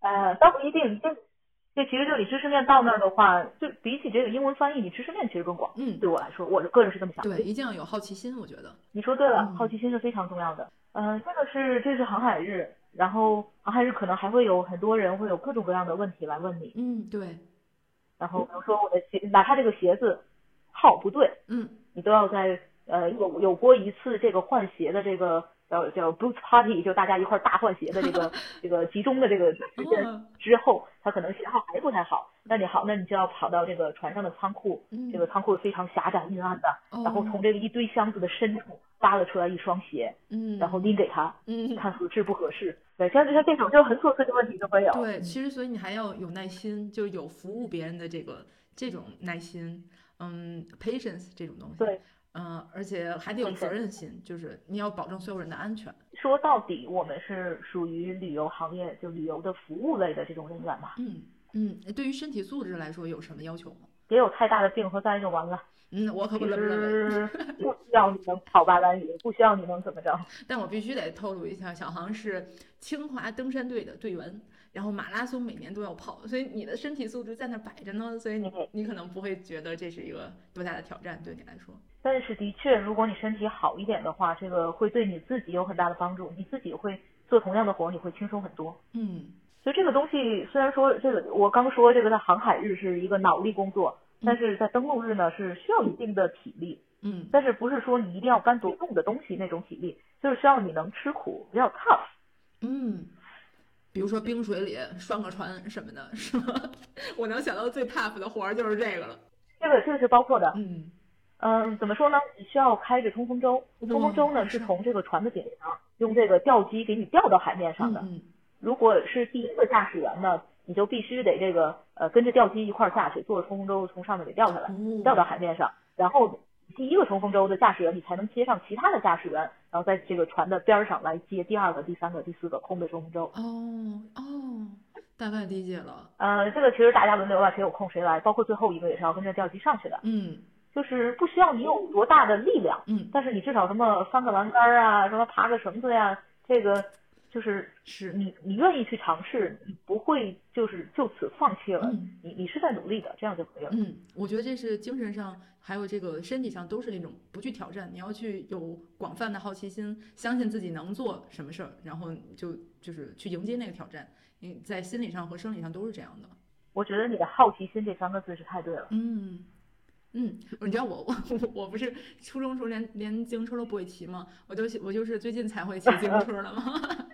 然后然后最近哎，会，对呀、所以到现在才有这个，嗯，你说像我这种人完全不接受挑战的，到现在才会自行车，所以我我有这些体会吧，就是就是小时候可能就觉得，哎，我这也怕那也怕，觉得什么都不行，现在可能对自己越来越有自信了吧，就愿意去尝试一些以前不敢做的事儿。对，其实这些事情做那些事情没有什么是呃特别特别难的，你要有什么运动员般的体格的，只不过就是嗯自信一点，嗯然后保持好奇心，各种事情去尝试，这样就会很好。嗯，那你在船上的时候，如果不能跟家人联系，不能跟朋友聊天儿，那有什么活动吗？你自己？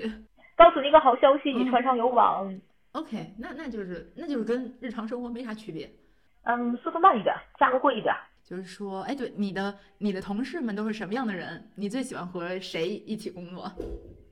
说起来，那那那就是一个宝藏团队呀、真的是这样的。这有意思。我的同事，我有过很多同事，然后因为很有趣啊。这个每一次探险队员，我所在的那个公司那个船，每一次呃是会有十四个探险队员作为一个队伍，嗯然后一块儿作为一个搭档。所以十四个人呢，我我从来没遇到过任何两个队伍是完全一样的，嗯没有任何两个航次的队伍人员完全一样，嗯但大家都互相认识，就是说有一个这个备选人员池，然后每一次都从里面抽抽抽抽抽，嗯，挑我抽出来的嗯嗯，这个这个池子里真的真的是一群宝藏。嗯，我遇到过呃 BBC 的纪录片的这个呃导演，嗯他是跟那个爱丁堡老爵爷，哦就是那个纪录片就是外国版的赵忠祥。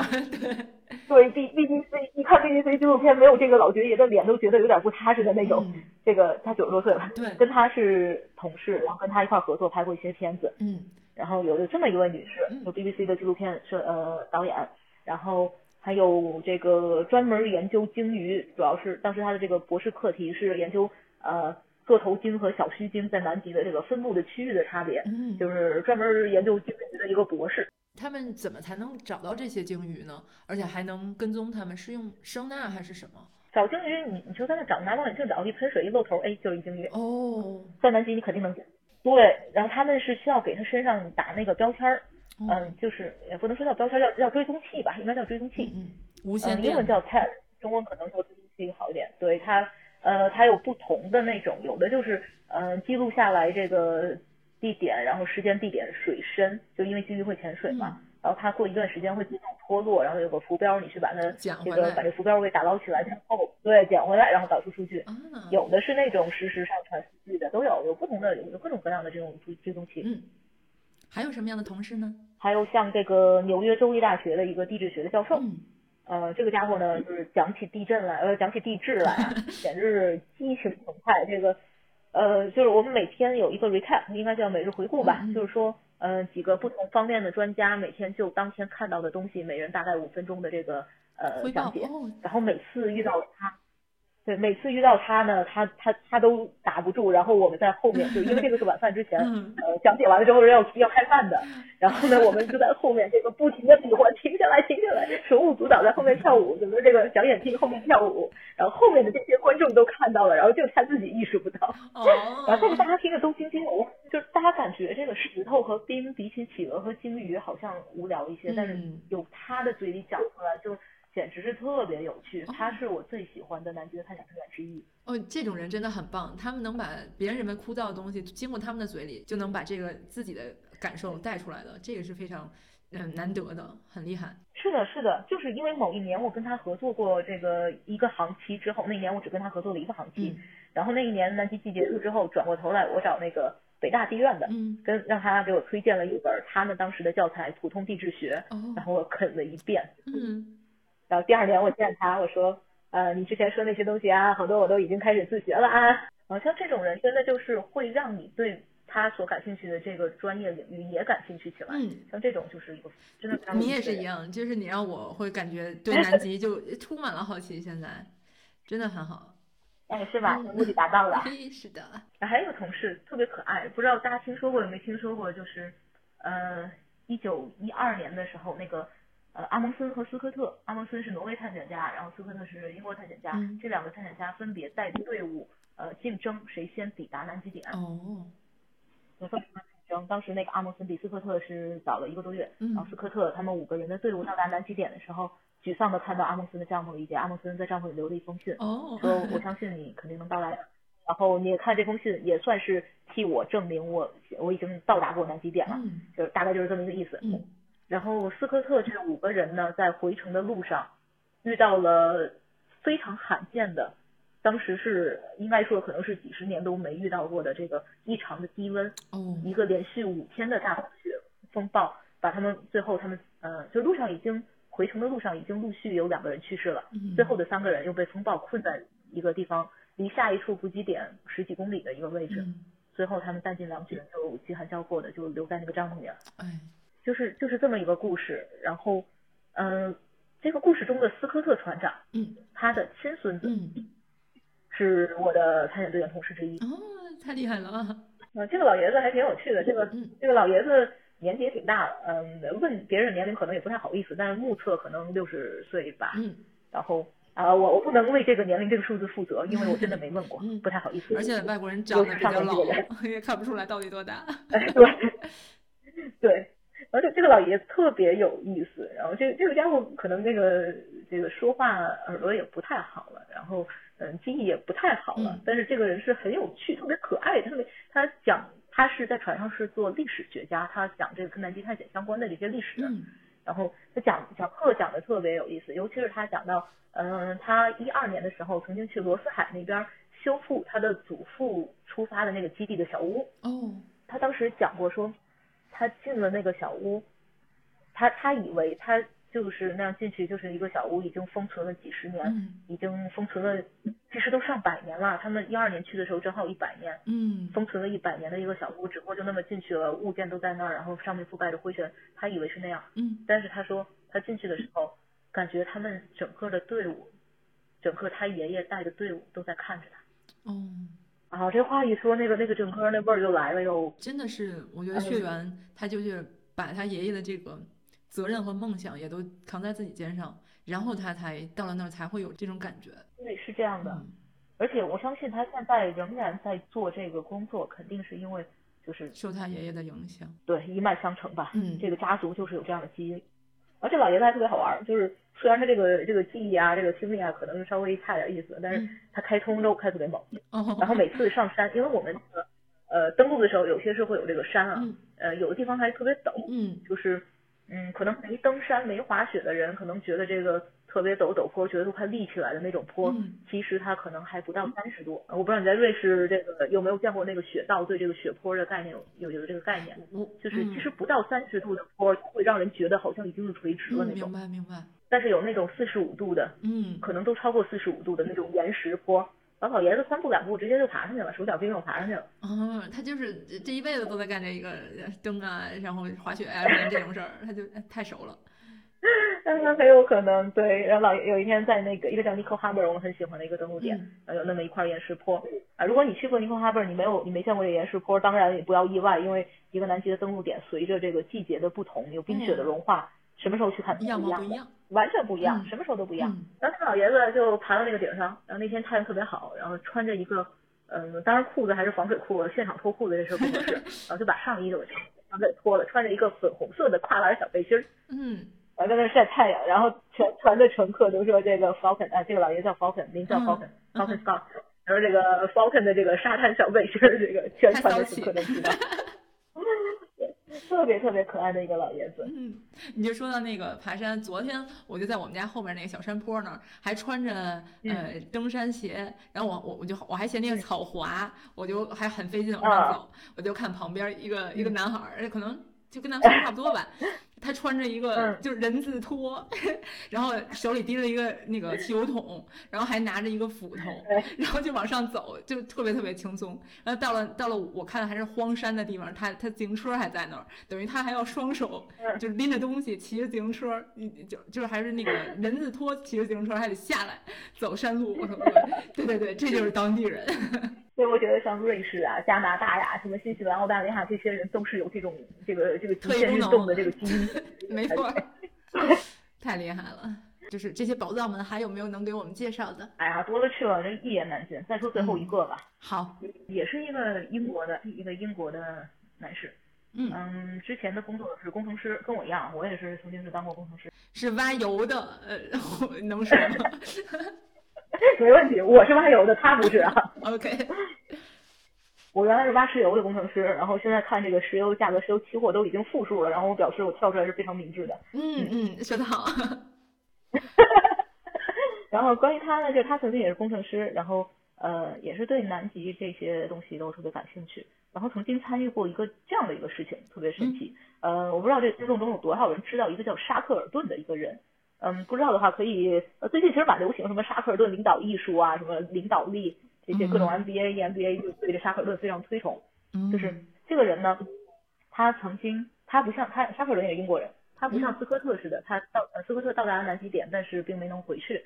嗯，但是沙克尔顿呢，他也是有横穿南极的这么一个探险计划，但是他发现这个情况不太妙的时候，他就及时止步。嗯，没有。没有所谓的成功，但是把他队伍中的二十多个人全都全心全意的给带回来了。嗯，这也不容易，很不容易。然后其中他这个就就把人全都带回来的这段路呢，有一段很惊险的，是从一个叫做向岛 （Elephant Island） 的地方。这个岛呢是在那个南极半岛的尖端。这个地方呢，他呃当时他们的大船已经毁掉了，是乘着一个用救生船改装的这个帆船。他带着另外五个人，就总共六个人，剩下的二十多个大部队是留在岸上，这个等他们搬救兵。嗯，然后他们六个人呢是改造了一艘救生船，很小很小救生船。救生船从那个向导 Elephant Island 一直开到了南乔治亚。嗯，这么说可能没感觉，大家如果看一下地图就知道了，正好是在西风带咆哮的西风带。刚才我们说过那个憋气儿那点。嗯嗯。嗯，当时可没有 GPS。当时也没有 Gore-Tex，没有这种先进的防水技术，他们的衣服防水都是用这个呃涂了动物油的这种呃编织物。他们至于怎么导航呢？就是航海中加六分仪，确定经度纬度。嗯。他们就用这种方法来导航，然后一直航行到南乔治亚，因为南乔治亚当时是有捕鲸站，然后在捕鲸站来求救。然后这段旅程呢，这段航行的旅程，包括呃到达南乔治亚之后，又走了很长的一段翻越雪山，从岛的这一侧。翻越两千米高的雪山，一直到另一侧求救的这这个整个的一个过程，这是他们嗯，就是也一伙一坨英国人六个人复刻了这个行程，就当时作为这个船上的机械师。嗯。他们复刻到什么程度呢？他们也不用 GPS，他们也用六分仪，用航海钟。哦。他们也不用这个现在的只不过他，哎对，也不用 Gore-Tex。他们只不过把这个涂海豹油、鲸鱼油改成了涂猪油，毕竟现在这个海豹油、鲸鱼油这个不太不太不太合适。对 对。然后呢，还有一点区别就是跟了一个补给船，它跟呃不说补给船，应该叫保障船。这个保障船跟他们之间是无线电的呃交流，但是除非有生命危险，否则是不会向他们求助，只有交流没有求助。当然，他们也拍了一个三级的纪录片关于这这件事儿。当然，那个保障船，嗯，因为他们那个。那个真正的就复刻的那艘船呢，是呃导航出了点问题，导致他们嗯以为离岸边还有很远的时候，其实离岸边悬崖已经不太远了，而且深夜。就那个补给船呢是用用这个 radio 用这个无线电告知他们说你们必须停下了，你们导航有问题，你们再不停下就会粉身碎骨。嗯嗯，哇塞！所以就可见当时那些人真正跨越这个太厉害，是太牛逼了。然后像这六个人也是。这个沙克尔顿复刻这条路线也是非常有勇气、非常厉害的。嗯，他们现在都是你的同事吗？这六个，其中一个是。所以我觉得比咱们小的这些年轻朋友们说的话，真的是，嗯，要把自己的眼界放开，能走多远走多远，你就会发现，最后跟你一起工作的人就越来越优秀的人。你自己的努力，最后的回报就是你的世界，你所接触的人。都是宝藏。我觉得这个是特别有意义的。对，是这样的。当然不是说你一定要来南极啊，这个人各有志。可能有人觉得我身体走得越远，我越享受；但有人可能觉得我在这个知识的海洋中，这个能够突破人类知识的前沿，那这个就是我的享受。无论你的享受是什么，反正追寻自己的本心就是了。嗯。嗯，我我应该用一个特别特别傻的问题做一个结尾，就是在南极看太阳，它是从哪边升起来，哪边降下去？这个这个取决于你在哪儿。你要是在这个南极点上啊，这个四面都是北。嗯，就是从北边升起来，从北边下去。因为南极点每年只有一次日出，一次日落。嗯，每年。其实太阳。对，因为南极点是半年极昼，半年极夜。哦。对啊，真的很哎呦！我现在我才我才意识到，纬度一高，这个很多这个逻辑都不一样了。嗯，好的，那今天咱们就完满收官。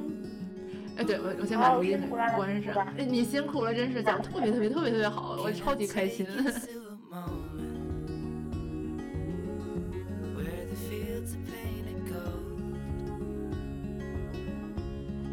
close to you.